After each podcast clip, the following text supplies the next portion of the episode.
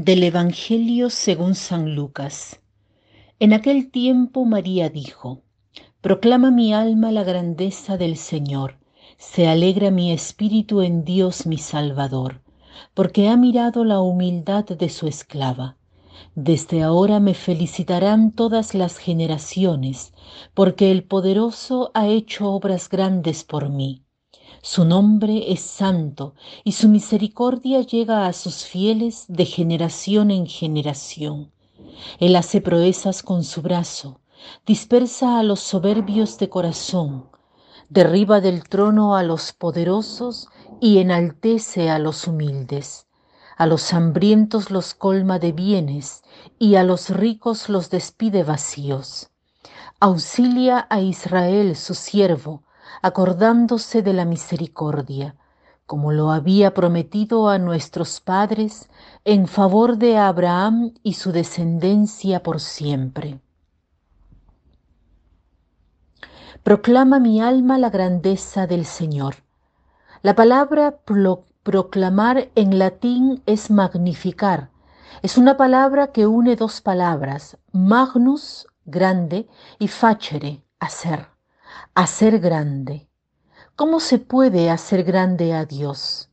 Dios es ya grande y no podemos aumentar su infinita grandeza.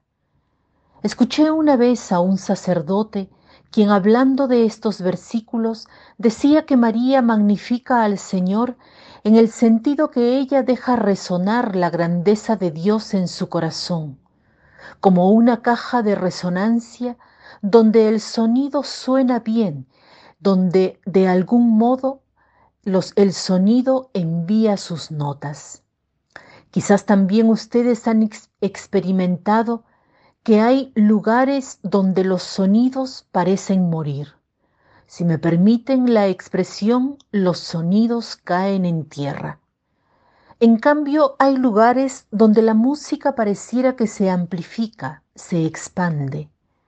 María es una caja de resonancia perfecta, en la que la belleza, el amor, la misericordia, la grandeza de Dios encuentran acogida y amplificación.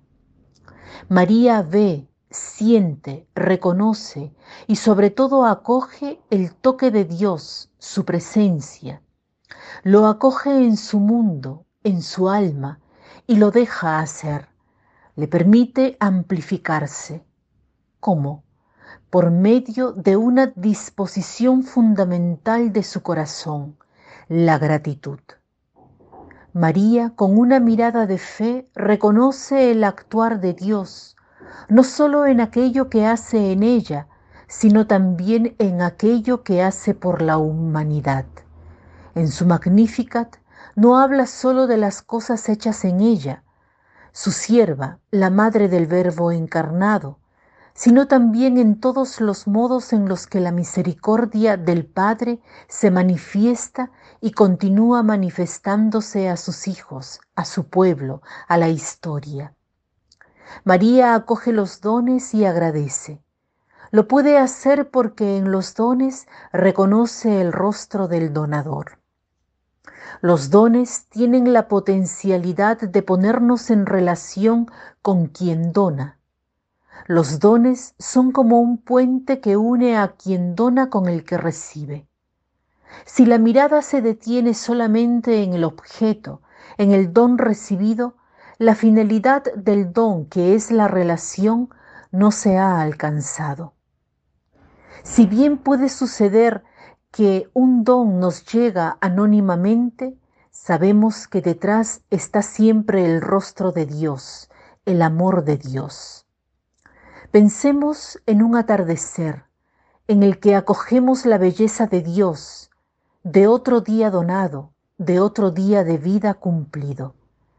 Este es un modo en el que el amor de Dios se manifiesta porque encuentra un lugar en nuestro corazón que se expande en el mundo que nos rodea. Los corazones agradecidos son corazones gozosos, los mejores testimonios del amor de Dios. Practicar la gratitud es un modo de glorificar a Dios y de hacer que el gozo del Espíritu Santo anide en nosotros. Pero esto se une a otra gran característica de María, la humildad, la cual es la virtud de la verdad. María reconoce que todo lo que tiene viene de Dios. Una cohermana hace muchos años cuando empezaba mi camino, decía que la gran diferencia entre Lucifer y María está aquí. Lucifer, habiendo recibido dones, se concentró en sí mismo, se alejó del rostro de Dios y quiso tomar su lugar. María, la criatura humana más bella, tenía siempre la mirada puesta en Dios, enamorada de Él era agradecida por todo lo que había recibido. La humildad es el humus, el terreno donde florece la gratitud. Mientras nos acercamos a la Navidad, pidamos la gracia de vivir en la verdad, o sea, en la humildad, de reconocer que somos criaturas, pequeñas pero inmensamente amadas Pidamos la gracia de unirnos al canto de gratitud de María para hacer reconocer el amor de Dios a nuestro derredor y ser testimonios de su alegría.